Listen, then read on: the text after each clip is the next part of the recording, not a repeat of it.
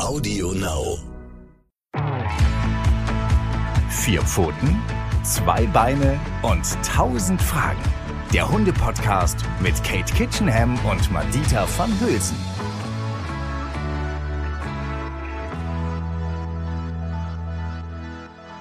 Hallihallo, Hallöchen und herzlich willkommen bei Vier Pfoten, zwei Beine und tausend Fragen mit unserer wundervollen Katie und mir, der Madita. Katie, wie geht's dir heute? Mir geht's heute super. Katie strahlt auch wie ein Honigkuchenpferd übers ganze Gesichtlein. Ja, es ist endlich Sommer. Ich weiß, wir, wir, wir strahlen ja immer so ein bisschen zeitversetzt aus, aber ich bin heute zum vierten Mal im Kreidebergsee geschwommen. Oh, krass. Das ist und so Katie war joggen. schön. Das ist so witzig, weil Katie und ich haben uns verabredet für einen Podcast und dann hat sie gesagt, äh, das war irgendwie noch zweieinhalb Stunden, hat sie gesagt, ja, vielleicht sitze ich, vielleicht sitze ich, ich weiß noch nicht, ob ich es schaffe zu duschen, Madita, weil ich gehe jetzt joggen. Und dann meinte ich so, ey, bist du krass, du joggst Ja. zweieinhalb Stunden, aber sie Nein. macht ja anscheinend gerade. Marathontraining. Nein, so. ich muss da ganz schnell mit irgendwelchen komischen Vorstellungen aufräumen. Also ich habe das gesagt, weil ich wusste in dem Moment, scheiße, ich muss noch vorbereiten, den Podcast. Und Ach dann habe ich so. erstmal mich hingesetzt und habe nochmal vorbereitet. Dann bin ich joggen gegangen. Und ich, ich jogge nicht, ich bin wirklich kein Marathonläuferin. Ich bin irgendwie, ich jogge, weiß ich nicht, zwei Kilometer oder so. Aber ich unterbreche das so gerne für verschiedene Sachen, unter anderem Schwimmen. Ah, Und also das Joggen, Schwimmen ist Schwimmen. Und toll. wir sind direkt beim Podcast Thema. tatsächlich. Genau. Denn unsere heutige Folge heißt, wie viel Bewegung braucht der Hund? Also euer Hund Mhm. oder generell äh, unsere Hunde. Und ähm, das ist ein sehr, sehr schönes Thema, weil wir uns ja immer ein Abrödeln, sag ich mal, um dem Hund, ich nehme mich da nicht aus, ja, also unserer ist auch so ein Flitzebogen, damit wir dem Hund unserer den bestmöglichen Tag oder die bestmögliche Woche irgendwie bieten wollen, wenn wir wissen, dass wir vielleicht nicht so viel Zeit haben und wann wir vielleicht wieder einen Ausflug mit ihm machen können. Oder es gibt ganz viele Menschen, die mit ihren Hunden joggen gehen und so weiter. Und Katie hat auch Ne, du hast, äh, hast ja auch so Erfahrungen, wenn du Mhm. die Leute siehst, was sie so alles mit ihren Hunden bewegungstechnisch machen. Was sagst du denn dazu? Mhm. Ja, ich finde es dann auch immer so ein bisschen ähm, erschreckend, weil man sehr häufig hört, dass die Leute sagen, ähm, ich, ja, ich bin ich schon zwei Stunden mit dem Hund äh, Fahrrad gefahren, Highspeed, und es er könnte gleich wieder los. So, also dieses Gefühl, ich muss den Hund auspowern, heißt für ganz viele, ich muss ihn bewegen und zwar möglichst, dass er sich ganz schnell bewegt. Und das Und ähm, stimmt das nicht? Nee, nee. Also ich, ich, ich sag dazu ganz ehrlich, ich gehe ja mit Nox auch joggen und ich liebe das, wenn er so fetzt und er findet das auch großartig. Aber so dieses über ganz weite Strecken im hohen Tempo rennen ist für die allerwenigsten Hunderassen das Richtige. Also es gibt da so ein paar Ausnahmen, da können wir ja später noch zu kommen. Ähm, aber selbst für die ist es wichtig, dass sie das nicht nur machen, sondern dass sie sich auch normal bewegen dürfen. Ähm, zugrunde liegt dieser Annahme, ich müsste meinen Hund ständig und immerzu auspowern, ähm, dieser veraltete Vergleich mit Wölfen, wie so oft, wird da ja immer der Wolf so herangezogen als Vorbild, an dem wir uns orientieren sollten, wenn wir uns mit unseren Hunden beschäftigen. Und der Wolf ist tatsächlich ein Langstreckenläufer. Der kann ja wirklich viele Kilometer am Tag zurücklegen, wenn er auf der Suche ist nach einem neuen Territorium oder auf der Suche nach Wild, also nach Beutetieren da kann der schon große Strecken zurücklegen. Aber der Wolf ist eben halt kein gutes Vorbild mehr für uns, äh, für den Umgang mit unseren Hunden. Also, sondern das richtige Vorbild, das wissen wir eben jetzt mittlerweile, ähm, ist sozusagen das Missing Link zwischen Wolf und Hund. Und das sind die Hunde, die so leben, wie Hunde das wahrscheinlich sehr, sehr viele Ta Jahr- Jahrtausende gemacht haben. Und das sind die Hunde, die auf der Straße leben. Gibt es natürlich weltweit immer noch ziemlich viele. Und das ist sehr interessant für Forscher, die werden beobachtet, also Hundegruppen werden beobachtet, auch teilweise Langzeitstudien über mehrere Generationen hinweg wird geguckt und unter verschiedenen Aspekten und unter anderem hat man sich auch das Bewegungsverhalten dieser Hunde angeschaut. Und wie, wie ist so das Bewegungsverhalten der äh, Missing Link Straßenhunde sozusagen? Das könnte, also das könnte jetzt, ich meine, ich habe mich damit jetzt nicht beschäftigt, das könnte Ja. sein, dass die so äh, viel wandern wie die Wölfe, aber du sagst, das ist nicht der Äh. Fall, weil die von Aha. Essen zu Essen suchen, also ne, von, Mhm. von, ich weiß nicht, Müllcontainer zu Müllcontainer sozusagen. Oder genau. liebevoll gesagt, nicht Müll, du weißt schon, was ich meine, also von Essenssache zu Essenssache. Oder, was ich mir auch gut vorstellen kann, die Straßenhunde, so ein bisschen Lazy Dog, Sunshine, Mhm. Laid Back, dass die einfach die ganze Zeit, wenn sie gerade keinen Hunger haben, Mhm. sich natürlich gemütlich irgendwo hinlegen, weil warum soll ich, sorry, warum soll ich arbeiten, wenn ich auch faul sein kann? Also da bin ich ja mal ganz ehrlich, ne? Oder? Ja, total. Also ähm, auch da muss man natürlich wieder so ein bisschen differenzieren, weil Streuner ist nicht gleich Streuner. Es gibt Hundepopulationen, die leben sehr menschenfern Und mhm. ähm, da ist es tatsächlich so, dass die häufig so ein bisschen zurückfallen, auch schon wieder in wildkanidentypisches Verhalten, also so wie Wölfe sich so ein bisschen mehr verhalten wieder, unter anderem zum Beispiel auch Jagd auf Beutetiere machen. Und da muss man sich natürlich ein bisschen mehr bewegen. Aber die allermeisten Hunde auf der Straße leben sehr nah am Menschen dran. Das heißt, sie ernähren sich von unseren Essensresten. Und das bedeutet, sie, genau wie du es eben schön beschrieben hast, sie gehen auf Futtersuche und da brauchen sie kein großes Tempo an den Tag zu legen, sondern sie suchen das Futter, was verteilt überall zu finden ist. Und die Hunde kennen sich lokal sehr gut aus. Die wissen genau, wann welche Mülltonnen geleert werden oder eben halt gefüllt werden. Zum Beispiel die Pizzeria an der Straßenecke. Ähm, die Essensreste kommen dann da in die Mülltonnen oder sonst in, in, liegen in Tüten draußen und warten auf die Müllabfuhr.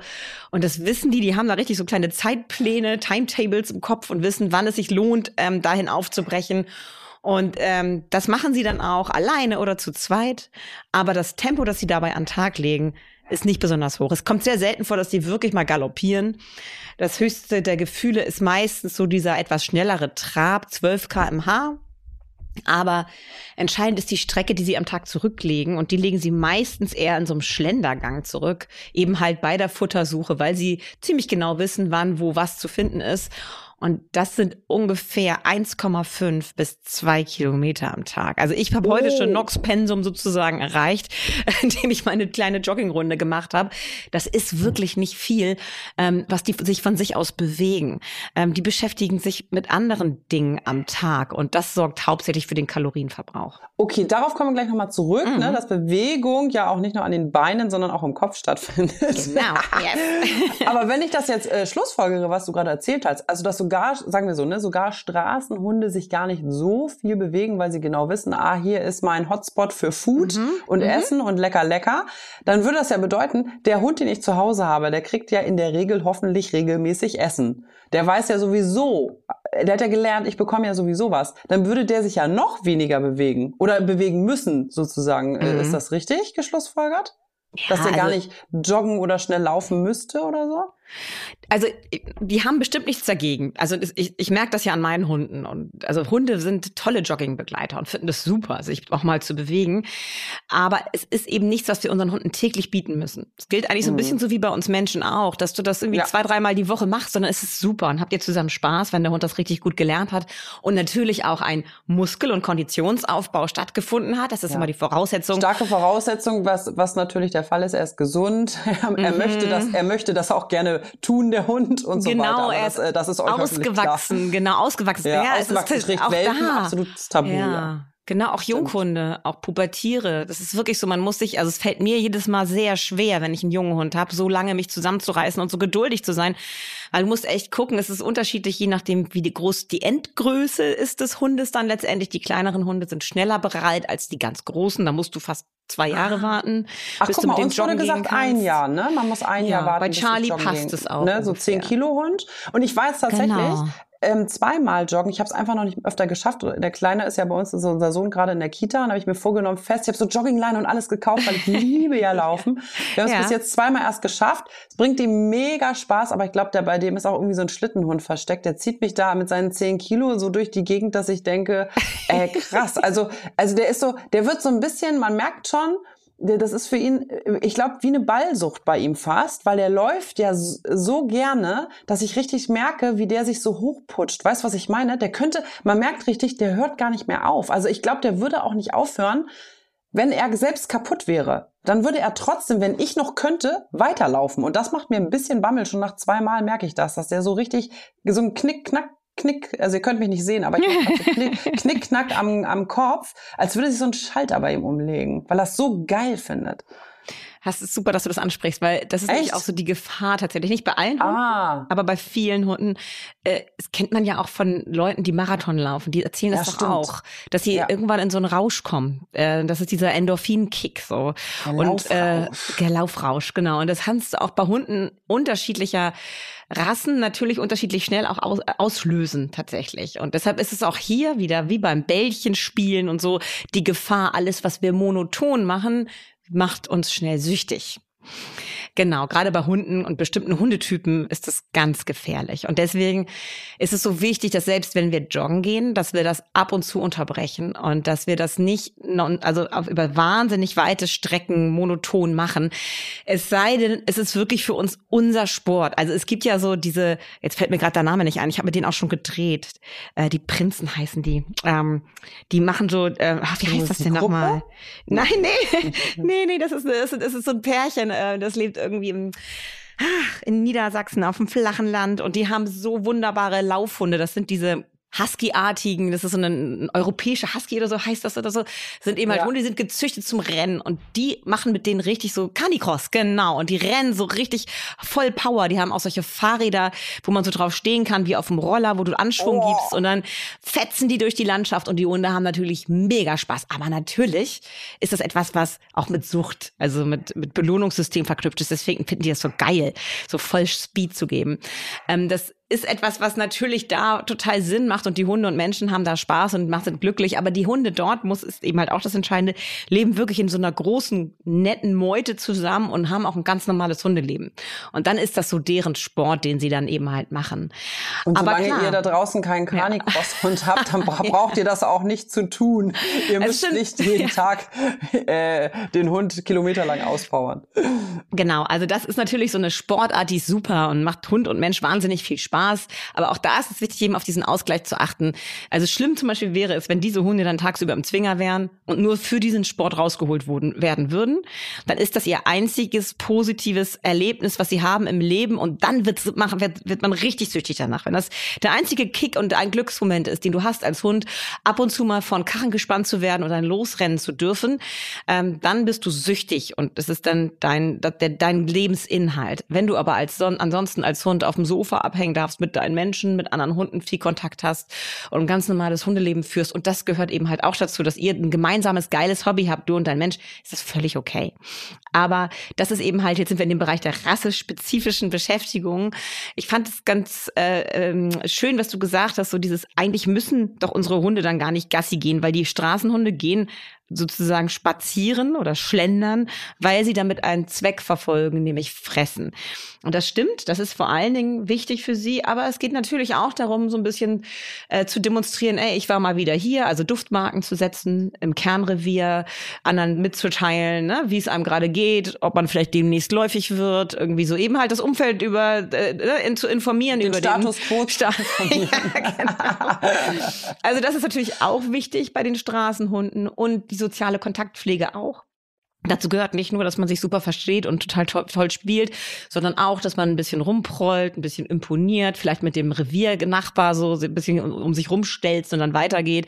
Also so, das sind so das normale Sozialleben, ähm, aber eben natürlich auch Ernährung, ganz klar. Und das haben unsere Hunde natürlich nicht unterwegs. Also das ähm, spielt für unsere Hunde keine Rolle. Für unsere Hunde ist wirklich dieses Sozialkontakte knüpfen ähm, und dann eben halt die äh, die, die Post lesen, also die Zeitung lesen sozusagen, also sich, sich seine Botschaften zu hinterlassen und die Botschaften anderer aufnehmen zu dürfen. Deswegen ist dieses Schnuppern dürfen, dieses Markieren dürfen auch so wahnsinnig wichtig, dass man den Hunden dafür Zeit gibt.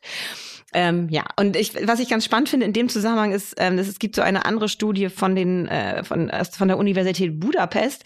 Ähm, da ist ein Team auf die Insel Bali äh, geflogen und hat sich da mal die Hundepopulation angeguckt. Da ist nämlich was ganz Spannendes passiert. Die leben seit Tausenden von Jahren ähm, geschlossen, also diese Population auf dieser Insel und konnten sich frei miteinander vermehren die Hunde und dadurch hat man tatsächlich so eine einheitliche Erscheinungsform von Hunden da. Also es gibt da wirklich keine Rasseunterschiede. Die Hunde stammen sind alle von dieser Stammpopulation. Und jetzt äh, leben auf Bali immer mehr Menschen aus Europa die mit unseren europäischen Vorstellungen von Hundehaltung dorthin ziehen und haben dann Hunde von der Straße adoptiert und ähm, dann ins Haus geholt und da leben sie dieses Luxusleben, was unsere Hunde auch gewöhnt sind, Charlie Knox und alle anderen hier bei uns. Das heißt, die kriegen regelmäßig ihr Futter, die leben auf einem sicher umzäunten Grundstück, das nur ihnen gehört, die müssen sich um nichts mehr Sorgen machen, die bekommen täglich ihre Gassi-Runde, werden ausgeführt. Also das, was wir vermeintlich meinen, das Paradies auf Erden, ähm, so leben diese Hunde. Und das Spannende ist, dass man krasse Verhaltensunterschiede beobachten kann. Die Hunde, die immer noch frei auf der Straße leben, ähm, erscheinen den Forschern oder haben den, sind den Forschern viel entspannter erschienen als die Hunde, die dann plötzlich ein tolles Zuhause hatten. Die waren also erschienen ihnen leicht erregbar und aggressiver und ähm, das haben sie dann eben halt mal mit wissenschaftlichen Methoden untersucht. Dazu muss man sagen, dass die, ich finde, die ähm, das merken Sie auch selber an in Ihrer Studie, die Anzahl der befragten Hundebesitzerinnen, ähm, die war zu, also die war geringer als die Gruppe von Menschen, die äh, befragt wurden, die mit Hunden auf sozusagen täglich leben, die frei sind, die frei entscheiden dürfen. Die haben eben halt so Fragebogen bekommen und sollten zu dem Verhalten dieser Hunde, die sie gut kannten in ihrer Nachbarschaft, das ist ja dann für Mensch und Hund so wie Nachbarn ist man dann miteinander, sollten sie eben halt diese Persönlichkeiten der Hunde in dem Fragebogen eben halt beantworten. Und das Gleiche haben sie mit den Hundebesitzern gemacht, die die Hunde eben halt im Haus gehalten haben.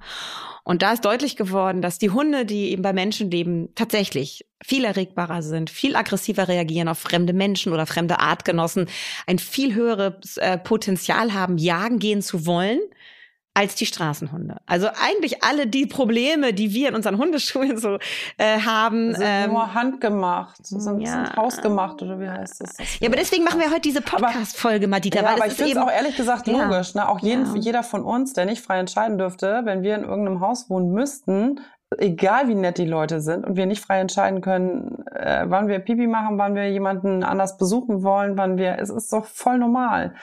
Oh Mann, jetzt fühle ich mich ganz mies. Scheiße. Martina, musst du nicht, weil du machst alles so richtig gut, wie nee. du es machst. Doch. Aber es ist, ist ja, es ist ja, ja, aber es ist ja, es ist ja so, wie du sagst, ne? Also ich meine, es gibt ja Hundepopulationen, die leben äh, frei und sind halt total happy. Es ist ja auch nicht für jeden Hund sozusagen, also ich meine, würde ich jetzt, Fakt ist ja, würde ich jetzt Charlie, äh, ne, jeder, der den gleichen Gedanken hat wie ich, der seinen Hund jetzt am liebsten direkt frei äh, raus in die Natur lassen möchte, ähm, wäre ja jetzt für Charlie inzwischen auch nicht mehr Nein. möglich und auch von Anfang Nein. an nicht. Ne? Der ist ja irgendwie drin Nein. groß geworden. Aber ja, trotzdem. und ich sag, ich möchte auch hier ganz deutlich betonen, dass nicht alle so eine, auf der Straße Folge, Paradies Folge. leben. Also das ist ja schon auch etwas, auch gerade auf Bali gibt es auch große Probleme. Also die Hunde haben oft Krankheiten und es gibt zum Glück eine aktive Tierschutzgemeinschaft dort, die sich auch kümmern um diese Hunde. Also das ist nicht immer nur Paradise, aber es hat schon sehr viel auch von Paradies. Also wenn man sich das anguckt, was also ich empfinde, ist als besonders schön, weil was du was du da eben halt da echt beobachten kannst, ist so diese Grund Form der Beziehung zwischen Mensch und Hund, nämlich eine freundschaftliche Verbindung, die freiwillig ja, ist. Ja, also wirklich genau, freiwillig, genau, weil sie weil ja. sie keine Leine braucht und weil man sich einfach sympathisch ist. Also es, ich habe da immer in meinem weil Vortrag man Streuner zusammen ist. Ja, freiwillig. Das ist so schön und da gibt so so eine schöne Geschichte ähm, in meinem Vortrag Streunerhund erzähle ich dir immer. Ich habe einen Cousin, der äh, sich das echt gut organisiert, aber mit seinem Job und nimmt sich das dann immer, arbeitet wahnsinnig viel und hat dann immer so drei Monate am Stück, wo er dann äh, irgendwo in Thailand auf irgendeiner Insel immer verbracht hat, zumindest zumindest jahrelang. Und da hat er immer Hunde beobachtet. Und er hat mir erzählt, ähm, in seiner, in, der, in dem Dorf, in dem er war, gab es eben so eine Hundepopulation, die da am Strand abgehangen hat. Und immer abends sind dann die Mädels, die im Hotel gearbeitet haben und da geputzt haben und so, haben sich abends dann nochmal getroffen und sind eine Runde am Strand spazieren gegangen als Gruppe, als Frauengruppe. Und die wurden jeden Abend von der gleichen Hundegruppe begleitet. Das heißt, die Mädels sind da angekommen, dann kamen ihre Hundefreunde dazu. Und dann sind die richtig schön am Strand spazieren, haben auch mal ein bisschen gespielt, aber einfach sich auch nur unterhalten, sich mal hingesetzt und die Hunde sich dazugesetzt. Dann sind sie wieder zurückgekommen, dann ist jede in ihr Zuhause gegangen und die Hunde haben sich dann auch irgendwo hin verpieselt. Also so eine natürliche Art der Beziehung zwischen Mensch und Hund, das ist schon was besonders Schönes. Oh, und könnten wir noch mal eine Folge mm. drüber machen, oder? Natürlich, natürliche Beziehung zwischen Mensch und Hund. Das ist was, also mm. also wirklich, das ist ja was ganz Ah, da, kann, da kann man auch noch mal philosophisch in sich gehen, ob das eigentlich so alles richtig ist. Und nicht, dass wir jetzt irgendjemanden anprangern oder uns selber mm -mm, hier in, in mm schlechtes Gewissen stürzen Nein. wollen, sondern generell ist das eine philosophische Frage, die man sich ruhig mal stellen darf, finde Finde ich auch eine gute Idee. Sorry, wir schweifen ein bisschen ab. Ja, aber das ist ja auch gut. Da kommen dann auch tolle neue Ideen, Madita. Also ich finde das wirklich schön, weil es geht, auch das ist etwas, was mir auch immer so wichtig ist. Ich will ja nicht sagen, so und so ist es richtig. Ich möchte nur Denkanstöße geben, dass man einmal sich selber auch mal reflektiert, geht es vielleicht noch besser? Weil oft sind wir einfach auch unsicher und ich nehme mich da ja auch überhaupt nicht raus. Ähm, Gerade so die Hundehaltung in den Alltag zu integrieren, wenn du berufstätig bist und vielleicht noch Kinder hast oder anderen Stress mit der Familie, äh, mehr Eltern, um die du dich kümmern musst. Du versuchst es alles unter einen Hut zu bringen und schaffst es bestimmt auch ganz gut. Aber gerade wenn wir gestresst sind, neigen wir dazu, auch im Alltag mit Hund, also ich zumindest, auch noch gestresster zu sein. Und dann, ach, jetzt muss der Hund noch raus, verdammte Miste. Und dann renne ich eben schnell eine Runde, weil ich muss ja auch nebenbei noch Sport machen. Oder aber ich hetze mich mal schnell einmal ab und gehe mit ihm eine ganz schnelle Runde durch den Wald. und dann wieder schnell zurück.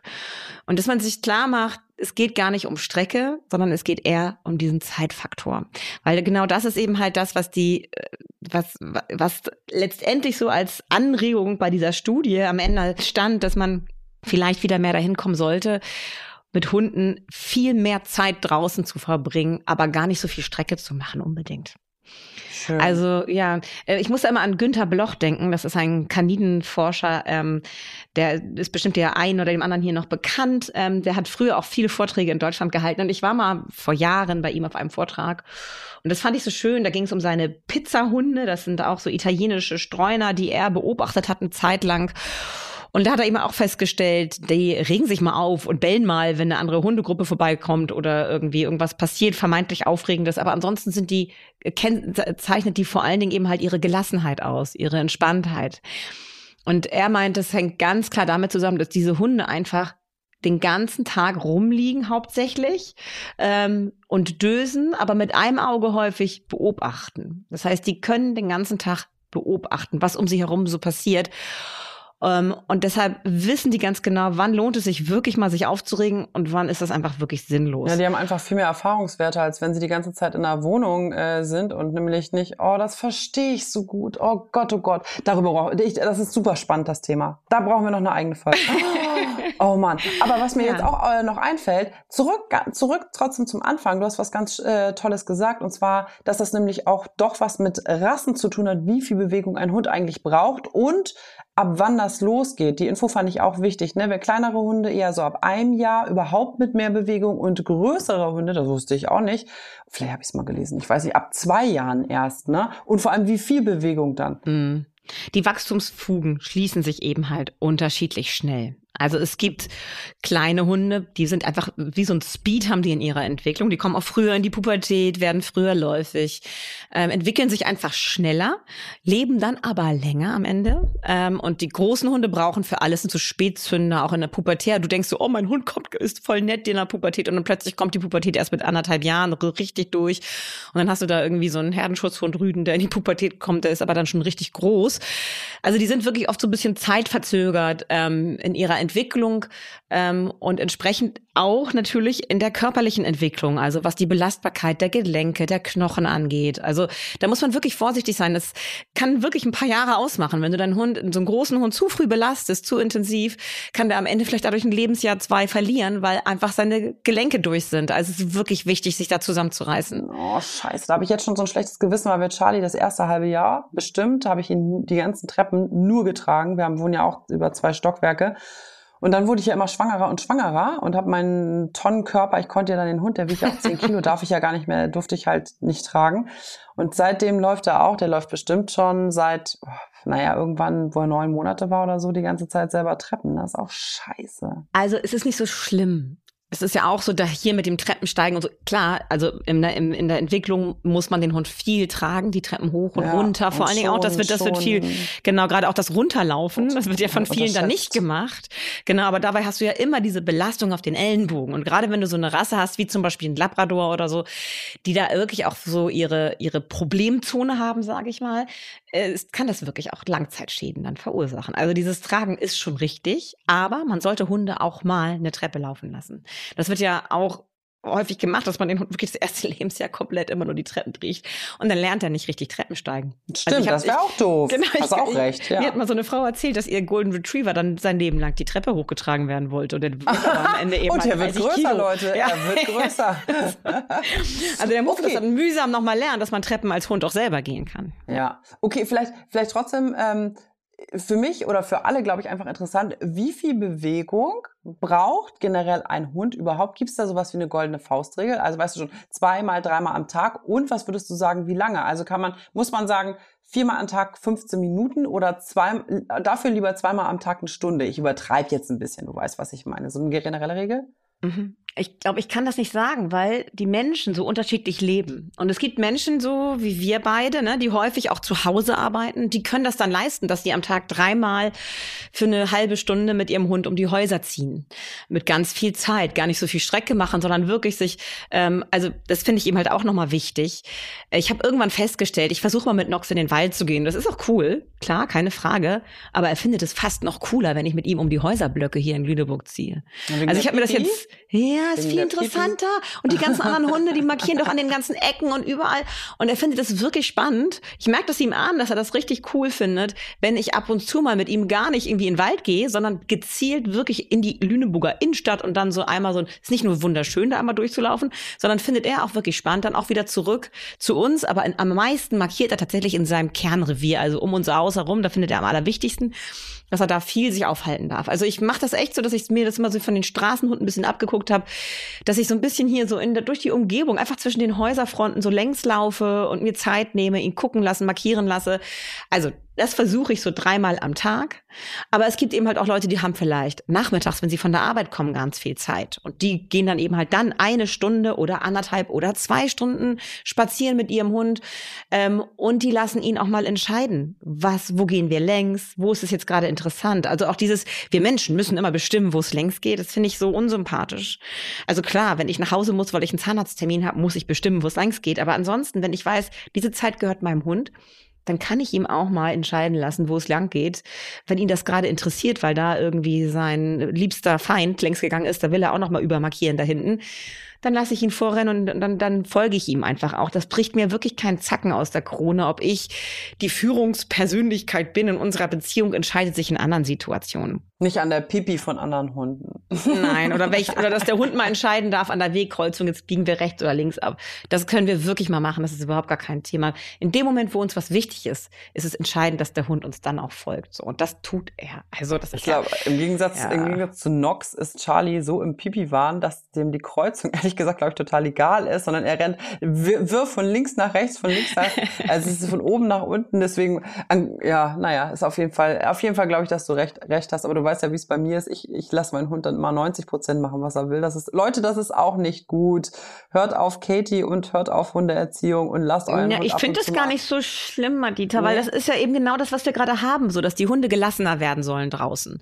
Und dazu gehört, das hatten wir, waren wir nämlich eben auch noch ein bisschen von abgekommen, einmal kurz, dieses, das hattest du so schön gesagt, die dürfen einfach, haben einfach mehr Erfahrungswerte, auf die sie zurückgreifen können, diese Straßenhunde. Das macht sie so entspannt und gelassen. Und darum geht's ja auch, wenn du Charlie viel auch erleben und entscheiden lässt, ähm, es gibt einfach auch die Hundewelt, in die wir uns nur bedingt einmischen sollten, finde ich.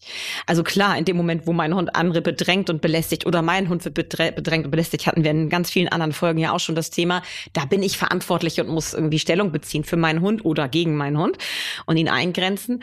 Aber ansonsten, wenn er seine Bekannten trifft, die Nachbarn hier aus der Umgebung, bei uns ist es zum Glück sehr, sehr entspannt hier mit den Hunden, dann darf Nox mit denen seine Beziehung pflegen, da mische ich mich nicht ein. Also dann wird dann mit einem Rüden dann markiert und dabei so ein bisschen geknurrt und ein bisschen rumgeschart von beiden. Und die Hündin, mit der flirtet er dann und springt so hin und her und sie findet das auch attraktiv und findet ihn auch ganz niedlich. Und dann geht wieder jeder seiner Wege. Also, dass man Hunden diesen Erfahrungshorizont lässt, mit unterschiedlichen Hundepersönlichkeiten aus der Umgebung unterschiedliche Beziehungen zu pflegen, ist total wichtig, damit der Hund entspannt in anderen Situationen an anderen Hunden vorbeigehen kann. Er hat einfach genug Möglichkeiten, sich sozial auszutauschen, so es dann nicht so schlimm ist, wenn ich mal merke, der Hund ist mir nicht ganz geheuer oder der Hund ist an der Leine und möchte den Kontakt nicht der Mensch. Dann natürlich läuft dann mein Hund neben mir bei Fuß an diesen Hunden vorbei und da gibt es dann keinen Kontakt. Aber weil er so viele Beziehungen pflegen darf zu Artgenossen, ist es für ihn dann gar kein Thema. Das ist überhaupt gar kein Problem. Also diese Selbsterfahrung, Eigenerlebnisse, dass dieses, dieses, diese Fähigkeit, mit verschiedenen Hundepersönlichkeiten unterschiedlich umgehen zu können, diese soziale Flexibilität, dass Hunde die entwickeln können, dafür sind wir Verantwortlichen, indem wir die Möglichkeiten ihnen bieten. Und das hängt eben wiederum ganz eng damit zusammen, dass wir diese gelassenen Spaziergänger machen. Also, dass wir uns Zeit nehmen und die Hunde sich ähm, mit, dass sie sich austauschen dürfen, dass sie kommunizieren dürfen, ohne dass wir schnell wieder sie weiterzerren oder sagen, los, los schnell, ich muss weiter, weil ich muss, ne, ich habe jetzt nur hier fünf Minuten Zeit, irgendwie, um mit dir schnell Strecke zu machen. Lieber in diesen fünf Minuten dann wirklich ganz viel Zeit und nur einen ganz kurzen Weg gehen. Hauptsache, der Hund hat Möglichkeiten, seine Umwelt wahrzunehmen und Beziehungen zu pflegen. Und trotzdem habt ihr von uns natürlich die Freigabe, dass ihr ihn auch wenn er das mag, mit zum jo mal mit ja. zum Joggen nehmen dürft. Mach ich ja auch. Ist ja eben ja, das Tolle. Eben. Die Abwechslung, die Mischung macht's. Weißt du, so dass die man, Mischung, das, ja. das finden Hunde eben auch toll tatsächlich, dieses Abwechslungsreiche. Dass sie mal einfach nur so einen wunderbaren, entspannten, langen Spaziergang haben, mit ganz viel Zeit, sich irgendwie auszutauschen und man setzt sich auch vielleicht einfach mal irgendwo hin auf eine Bank und beobachtet andere Hunde, andere Situationen.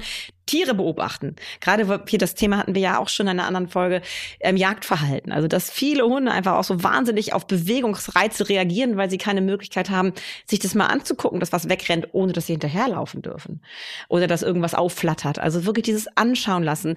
Was Günther Bloch eben so schön sagte, lasst die Hunde gucken. Das finde ich so wichtig. Einfach Hunde mal gucken lassen und nicht an allem vorbeizerren. Und was ist mit der Rasse? Gab es da jetzt noch Unterschiede? Also würdest du sagen, ähm, kleinere Hunde brauchen generell mehr oder weniger Auslauf und große Hunde sind eher so die gemütlichen oder ist das ist Quatsch? Das ist Quatsch. Also das ist wirklich, Quatsch wirklich großer okay. Quatsch. Also ja, sorry. Nein, aber nee, es ist wirklich gut. so, nee, es gibt wirklich große Hunderassen, was ist sich der Neufundländer, das sind eher so bequeme Typen. Die freuen sich ja auch über schöne Runden, aber sind mehr so entspannte Spaziergänger.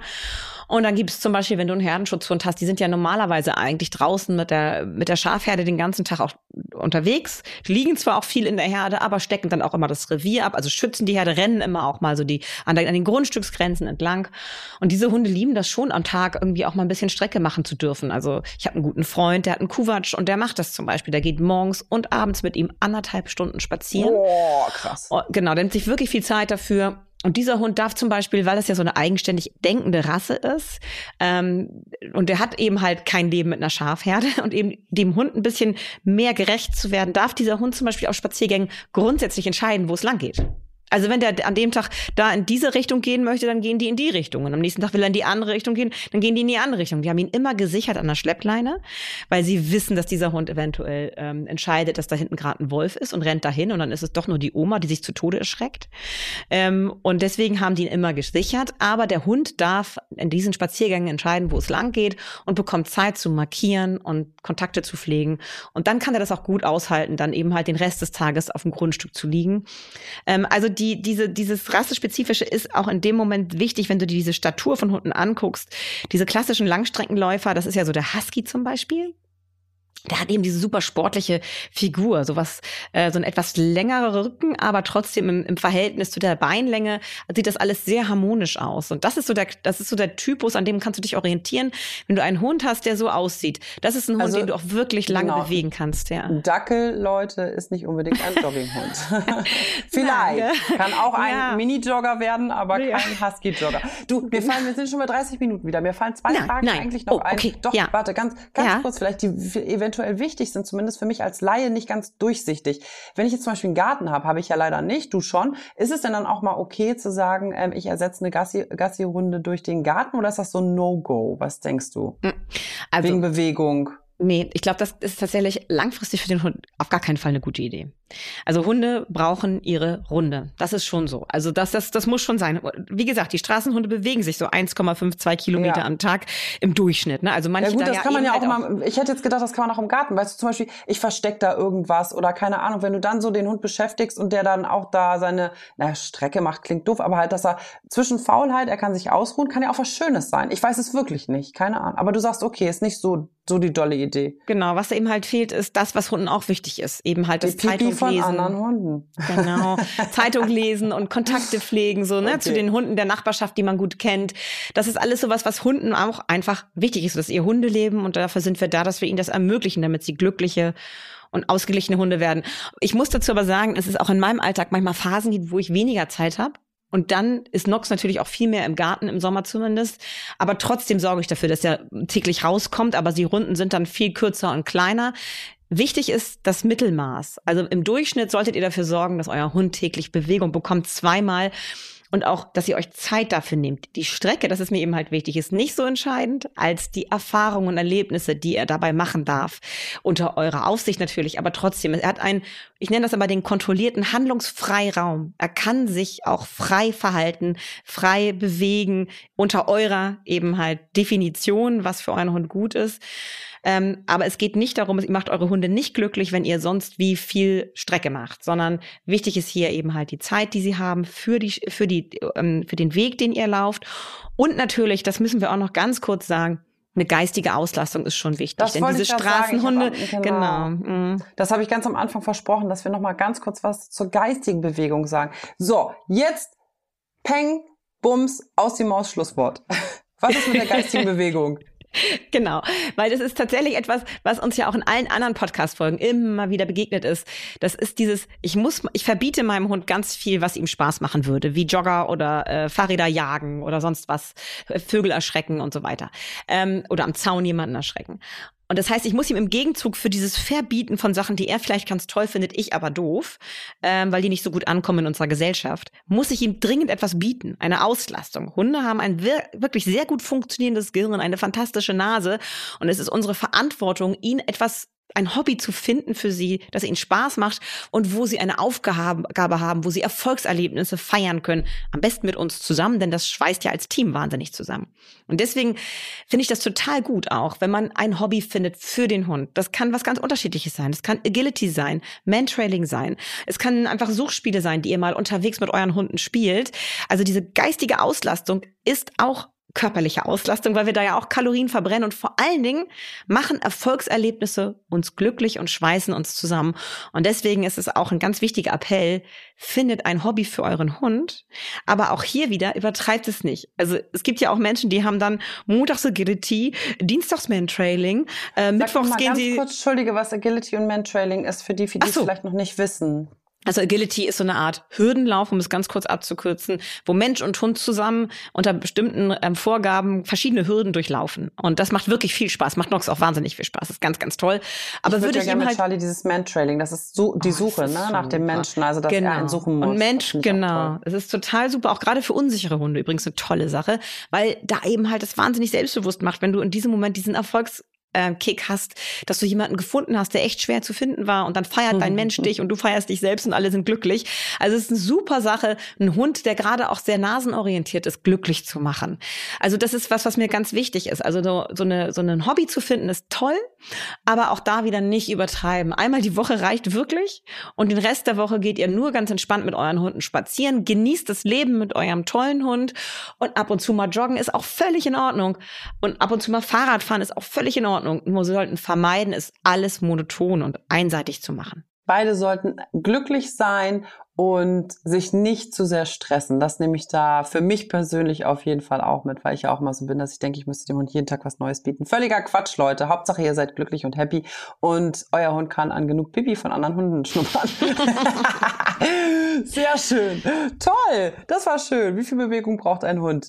So, ihr Lieben. Also Katie und ich, wir freuen uns immer, wenn ihr natürlich auch in alle anderen Folgen reinhört, uns Anregungen gibt, uns äh, immer gerne Feedback geben, darüber freuen wir uns auch. Und Katie, was sagst du? Wir freuen uns am meisten, wenn ihr alle glücklich seid. Ja, Klingt, wir freuen uns, ja. wenn wir so, so tolle, so tolle Nachrichten von euch kriegen, wie viel euch der Podcast bedeutet, dass ihr euch immer so darauf freut. Wenn die zwei Wochen wieder um sind und es kommt eine neue Folge. Ich kriege so liebenswerte Nachrichten von euch und das macht mich und Madita so unglaublich glücklich. Es ist so ein schönes Gefühl, wenn man durch unser Gesabbel mhm. äh, und das, was wir hier, was wir hier besprechen, äh, dass wir da was bewirken können, dass man ja neue Impulse bekommt oder aber, das ist auch immer schön, sich bestätigt fühlt, ach guck mal, dann mache ich ja doch alles richtig oder vieles richtig. Ja. Genau. Wir möchten euch sagen, wir haben euch lieb. Bis zur nächsten Folge. Bis dann. Tschüss. Vier Pfoten, zwei Beine und tausend Fragen. Der Hunde-Podcast mit Kate Kitchenham und Madita van Hülsen.